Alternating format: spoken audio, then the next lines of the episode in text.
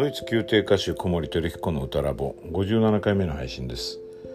今日はまあ久しぶりに、えー、声楽文化資料室として、えー、7つのブレスというお話をしますあのブレスの話はこの気質の話の前に表現とブレスっていうことで、まあ、技術的なそのメカニズムとしてのブレスというよりもどちらかというと表現のお話だったですよね。で今回はあの久しぶりにというかそのどちらかというとこうメカニズム発生技術の方の中のちょっとしたコツです。あのブレスの、えー、グレードというかサイズを考えることで演奏解釈にも役立ちますというようなお話です。どうぞお聞きください。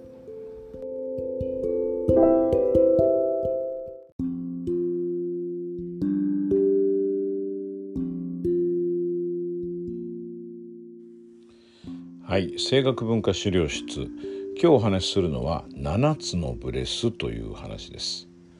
ブレスが7つ。7つじゃないんですけどね。えーと、7段階のブレスって言った方がいいかな。まあでも分かりやすく7つのブレスという名前で呼んでいます、えー、このアイディア自体はあの僕のボイストレーナーであるデビッド・ハーパーから来てますけれどもこれをやる前提条件としてはですね、えー、このポッドキャストの中でも最初の方でご説明している、えー、と腹式呼吸のね胸郭をこうしっかり広げてそれをまあできる限り固定し保持してで横隔膜だけが動くというこの腹式呼吸があの一応一通りクリアされていることが前提です。でえーまあ、ちょっと繰り返しになりますけれども胸郭の息が入るところっていうのをこうイメージした時に実際に息というのは肺に入るわけですけども肺という臓器は筋肉でできてませんので自分で空気を吸い込むことができないで横隔膜の力を助け力を借りてですね助けを借りて息を吸い込むことになりますがその際には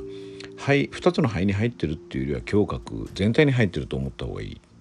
まあ、実際には肺というのは非常に大きくてですね胸郭の中にある他の臓器というのは心臓ぐらいしかありません。でものすごく大きいです。で胸郭全体に入ってると思った時に、まあ、3次元で考えると左右右と左前後前と後ろそして上この5つの面は固定されてる方がいいですね。で下にある6面目っていうのかな。あの6面体だとした場合の12345と前後左右は動かず上も動かずに下だけが動く床の部分ですよね。床の部分にある横隔膜が下がって息が入る。上がって息が出るというこのシンプルな往復運動になると、えー、楽器の保持という意味でもロスが少なくて声が呼吸がコント呼吸がよくコントロールされてその呼吸的に安定するだけではなくてですね楽器の共鳴体としての楽器も安定するんですね。ですからやっぱり我々にとって声楽という楽器にとっては楽器の保持っていうのは非常に大切だと思います。でまあそういう意味で二重の意味で大事な腹式呼吸の、まあ、徹底というのかな。でこれが前提となってこの7つのブレスの話になるんですけどもこれはどういうことかというとですねどっちかというとこのブレスのテクニックっていうよりはブレスのテクニックなんだけど解釈のためのためのツールですかね解釈を実際に音に移し替える時にツールとして便利に使えると、まあ、どういうことかというとえっ、ー、と腹式呼吸のためのプラクティスのことはすでにお話ししてると思いますが手の甲を胸郭の横に当てて胸郭で手を押し返すような感じになりますね。でチューリップの花がこう広がるような感じを逆さま上下逆さまにすると分かりやすいかなと思うんですけどもその、えーと、花びらにあたる胸郭のこの脇のところがこうグッと開いて割と広いところでできたらある程度固定する。これは本当固定ばっかり考えると力が入っちゃうこともあるので人によって個人差がありますからね。その固定のしやすさみたいなことは。だからまあほどほどにというか自分のいい塩梅のところを狙ってほしいんですけどもそれを広げた状態で息を S で出すプラクティスやりましたよね。スーッとこう息が横隔膜が上がってくることによってのみ息が出ていくと。で最後の方までスーッとこうデミレンドしないでスーッとこう、えー、なくなるとこまで息のスピードを下げずに吐き切るというのは非常に大事ですね。これで歯磨き粉のことはちょっと話したんじゃないかなと思います。でこういうだからスカスカ動く横隔膜みたいのがあった時なんですけども7つのブレスというのはこの7つに区分するというか段階を作るというかですね、まあ、ちょっと分かりやすく言うにはやるにはこれを7数えてみればいいんですけども今やってみますとこれ全部吐き切ってふーっと全部出しても空気が出て残ってないところから「引いていかしょう7」って意味聞こえにくいですかねこれ。息吸いながら喋ってるのであんまりわからないと思いますけどもうちょっとゆっくりやってみましょうか。全部吐き切った状態でふーっと出した状態から吸いながら1234567と数えると、まあ、大体フルに入るんじゃないかと思うんです。だこれ6つでフルになっちゃう人は6つのブレスでいいしいや9つまでいきますっていう人は9つでいいと思うんだけど、まあ、7っていう数字はまずまず悪くない数字かなと思うのと、まあ、大体、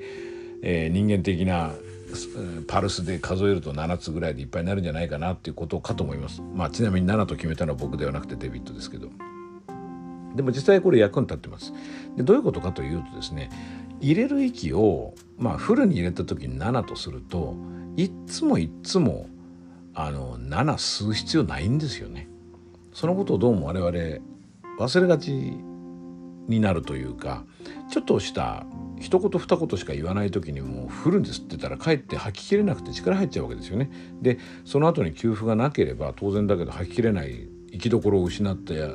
息はどうしたらいいんだみたいなことになっていろいろ体に無理がかかってきますね。例えばあれですねあの、えー、フィガロの結婚の最初のナンバーでフィガロが「チンクエ」って言いますよね。この「チンクエ」っていうのに7つブレスしてたら要するにフルに入れたら「チンクエ」ってこうふーってこんな残ってるわけですよね。これ無駄なわけです。身体的にも無駄だし。で逆に言うとものすごく長いブレスを使いたい時にその1と2ぐらいじゃ足りないから今次のフレーズ長いからが長いからがっつり7つするぞっていうつもりで例えば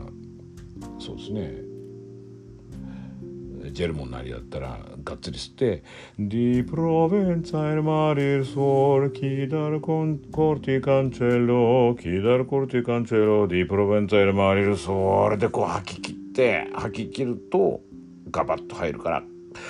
と入ってアルナティオフルゼンテスってなるわけですよね。でこれがあのー、7つ相当長いフレーズなのに1と2とか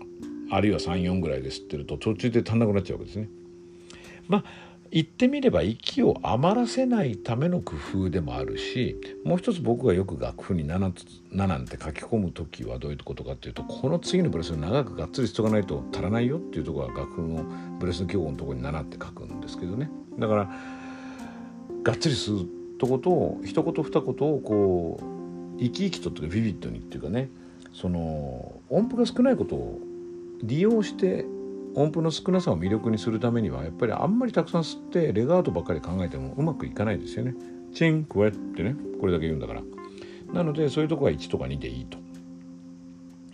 ということを区別していくとですねまあだからさっき解釈を音にするためのツールですよと申し上げたのはですねこのブレスの長さつまりフレーズの長さというものを体のその使い方のスケールに置き換えてより肉体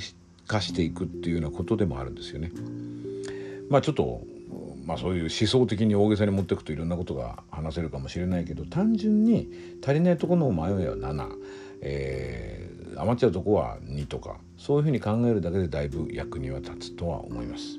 是非、えーと、ブレスの量の区別のためにこの7つのブレスという概念利用してみてください。